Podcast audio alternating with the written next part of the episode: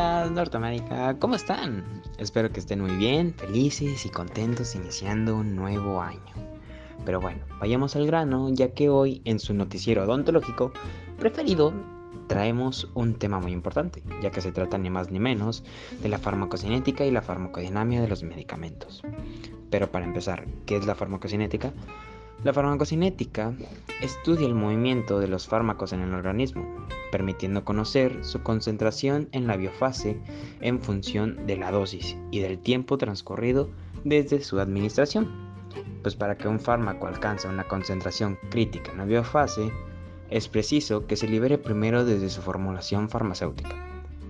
Por otra parte, cabe recalcar que la concentración en la biofase está condicionada por la liberación desde la forma farmacéutica y varía además a lo largo del tiempo, como resultado de un equilibrio dinámico entre los procesos de absorción, distribución, metabolismo y excreción. Además, que la farmacocinética estudia con estos procesos que pueden resumirse en estas siglas, LADME. pero eso no es todo, ya que es aquí en donde se lleva a cabo todo lo de absorción y distribución de los fármacos. Pero eso se explicará más adelante. Dejando eso de un lado, tenemos que saber primero qué es la farmacodinamia, y es que ésta será la encargada para que un fármaco produzca su efecto farmacológico, es decir, que será necesario que alcance su sitio de acción en concentraciones suficientes. Una vez ahí, interaccionarán con moléculas específicas conduciendo a una secuencia de cambios bioquímicos y fisiológicos que modifican la función celular del organismo, generando una respuesta biológica.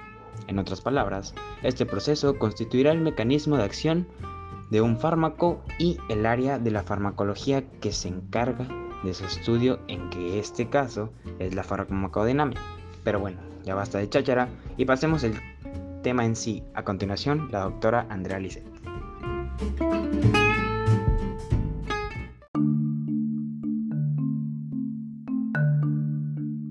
Muchas gracias por esa introducción, doctor Luis. Pero bueno, ahora entremos un poco más de lleno.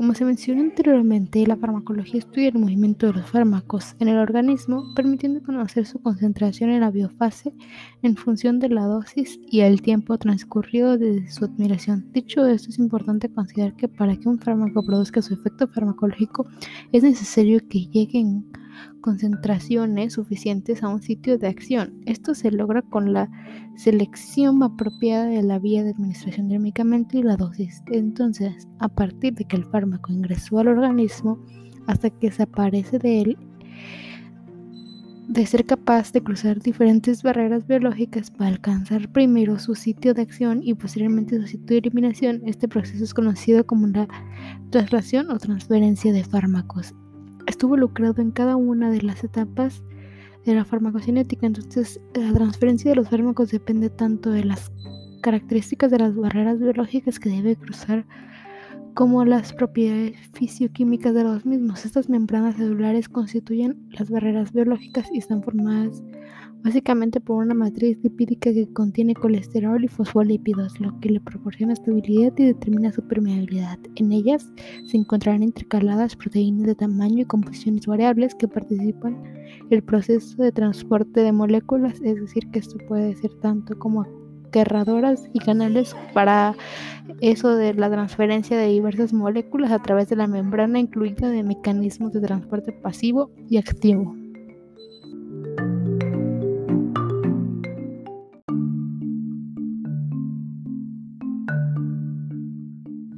Dentro del transporte pasivo existen otros dos tipos de transporte que son la difusión simple y la difusión facilitada.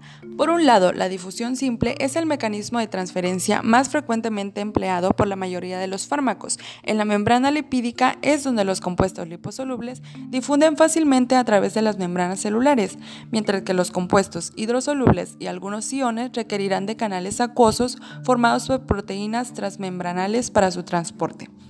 En el caso contrario, la difusión facilitada, las moléculas como la glucosa requieren una proteína carriadora o transportadora para ingresar a la molécula. Este tipo de transporte se considera un proceso saturable, ya que dependerá de la cantidad de proteínas transportadoras disponibles.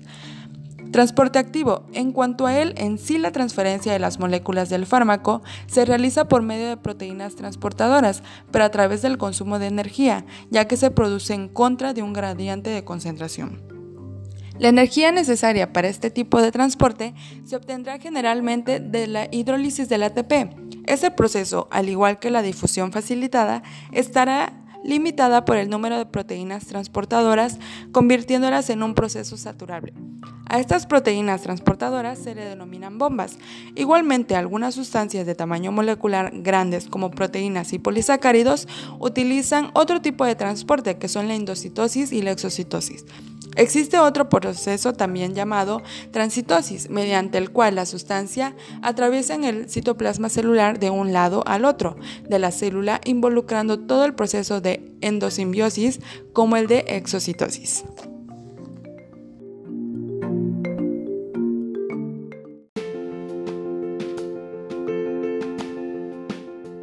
Así es, pero cabe recalcar que en la farmacocinética es donde entra la absorción, el cual será el primer paso o proceso de esta misma, definiendo así como el paso del fármaco de su sitio de administración hasta la circulación sanguínea. A partir de ese punto, esto podrá distribuirse por todo el organismo hasta alcanzar el sitio donde va a ejercer su efecto terapéutico. Asimismo, existirán algunos factores que afectarán la absorción y eso porque la velocidad en la que se absorbe un fármaco y su biodisponibilidad serán afectados por las características físico-químicas del fármaco y por los procesos fisiológicos y alteraciones patológicas del paciente. Por otra parte, las características de absorción de los fármacos estarán determinadas por su vía de administración, las cuales son la vía oral, la vía rectal, la vía sublingual y la vía intramuscular y subcutánea y la vía inhalatoria. Pasando a otra cosa, una vez que se absorbe el fármaco y se encuentra en la sangre, se iniciará el proceso de distribución hacia los diferentes compartimientos del organismo, incluyendo el sitio donde ejercerá su acción fisiológica. Asimismo, como la absorción, existirán factores que afectarán la distribución del mismo en algunos de ellos, ya sea el grado de unión a las proteínas plasmáticas, el flujo sanguíneo y la permeabilidad capilar.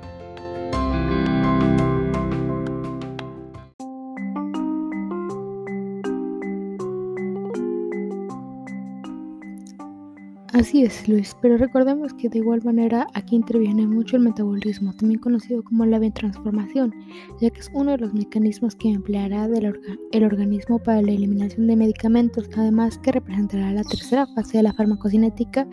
Dentro de este existirán dos tipos de biotransformación, la enzimática y la no enzimática. Dentro de la biotransformación enzimática existen fases, la fase 1, fase 2, mientras que la no enzimática existe lo que es la absorción que vendría siendo el mecanismo de transformación por medio del cual un sólido o un líquido trae y retiene moléculas de un gas líquido o cuerpos disueltos o dispersos en él y que la quelación de que este será un agente delante y facilitará la excreción de iones metabólicos al unirse a ellos formando metabolitos. Y por último, la ionización empezará el proceso bioquímico mediante el cual se producirán átomos o moléculas cargadas eléctricamente. Por último, me gustaría agregar lo que es la excreción y que esta no es este es otro de los mecanismos que contribuirán a la finalización del efecto farmacológico, ya que se refiere a la eliminación definitiva de los fármacos inalterados o sus metabolismos dentro de este Existirían varios tipos de excreción, tal cual la renal, que es la principal vía de excreción de los fármacos y sus metabolitos. Aquí entrarán procesos distintivos como la filtración glomerular y la secreción activa, absorción pasiva y la depuración. Por otra parte, existe la excreción biliar en la cual se eliminan los fármacos y metabolitos que forman en el hígado.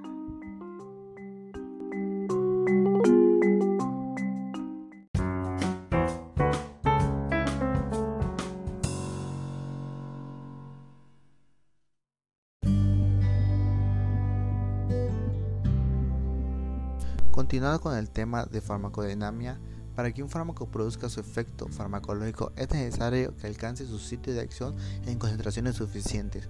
Una vez ahí, esta interacciona con macromoléculas suficientes y conduce a una, a una secuencia de cambios bioquímicos y fisiológicos que modifica la función celular del organismo, generando una respuesta biológica. Este proceso constituye al, al mecanismo de acción de un fármaco y el área de la farmacología que se encarga de su estudio. Dentro de la farmacodinamia, entrarán lo que son los receptores. Esto aquí la mayoría de los fármacos produce su efecto biológico por su unión de macromoléculas denominadas receptores que se encuentran en la superficie de la membrana o dentro de esta. Además que la interacción del fármaco con el receptor se produce a través de diversos enlaces químicos, principalmente no covalente. La característica más importante de este enlace químico es reversible, por lo que a su vez se produce el efecto biológico, ocasionado por la interacción del fármaco con el receptor. Este último puede ser liberado y está listo para unirse a otras moléculas del fármaco. Existen distintos tipos de receptores y mecanismos de traducción, pues de acuerdo a su mecanismo de traducción, los receptores se clasifican en acoplados a proteína G, en donde dicha proteína actuarán como intermediarias entre el receptor y la célula afectora, acopladas a canales iónicos, en donde la unión con el fármaco producirá cambios en las proteínas del canal que conducen a su apertura o cierre.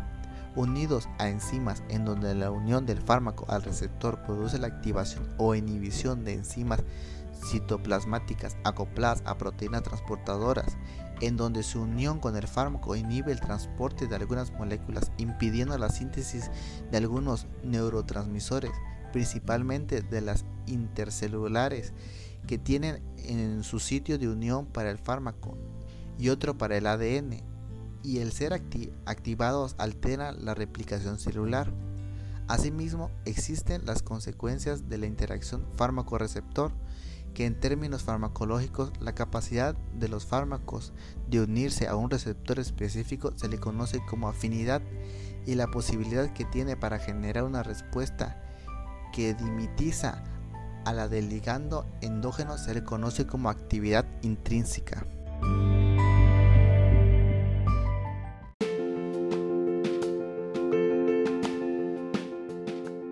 Como último punto, cabe aclarar que dentro de la farmacodinamia existe lo que es la cuantificación del efecto farmacológico, o bien conocido como farmacometría que es el área de la farmacología que se ocupa de estudiar la relación que existe entre la dosis administrada de un fármaco y la dosis del antagonista administrado, es decir, que se produce un incremento gradual de la respuesta al incrementarse la dosis hasta que se alcanza una respuesta o efecto máxima. Como ya se mencionó antes, también antagonistas y su presencia reduce la magnitud de respuestas generadas por el agonista. Existen dos tipos de antagonismo, el competitivo cuya inhibición sobre la respuesta agonista se supera por completo cuando se aumenta la dosis del agonista y el no competitivo tal está en el que el antagonista tiene una mayor afinidad con el receptor ocasionado que la respuesta máxima del agonista no reaparezca aunque se incrementa su dosis, por este caso el antagonista reduce la afinidad del agonista por el receptor, pero sin afectar su actividad intrínseca, parámetro conocido como eficacia. Y una vez mencionado sobre los parámetros, hay que decir que los parámetros farmacodinámicos que se emplean para determinar la utilidad farmacológica de los medicamentos son la potencia y la eficacia. La potencia se requiere a la cantidad de un fármaco que se necesita para producir un efecto determinado de cierta magnitud. Por otro lado, la eficacia se refiere a la respuesta máxima de un fármaco que puede introducir, pero no solo eso, sino también existirá una curva, es decir, que la curva dosis respuesta tal cual es la que determinará la proposición de la población que responde a diferentes dosis del fármaco. Y por último mencionaré el índice terapéutico y margen de seguridad. Es importante ya que se considera que estas curvas de dosis respuesta también permiten calcular la dosis efectiva para diferentes porcentajes de la población.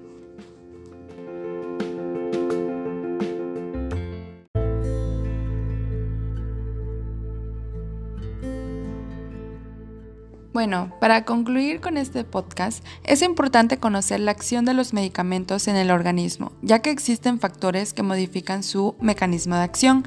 Entender cómo los mecanismos necesitan de un receptor para lograr su máxima eficacia y también recordar que la afinidad a la actividad intrínseca y forma en que se relaciona con el funcionamiento de los fármacos para desencadenar la respuesta al efecto farmacológico, este tiene un gran impacto en el cuerpo humano.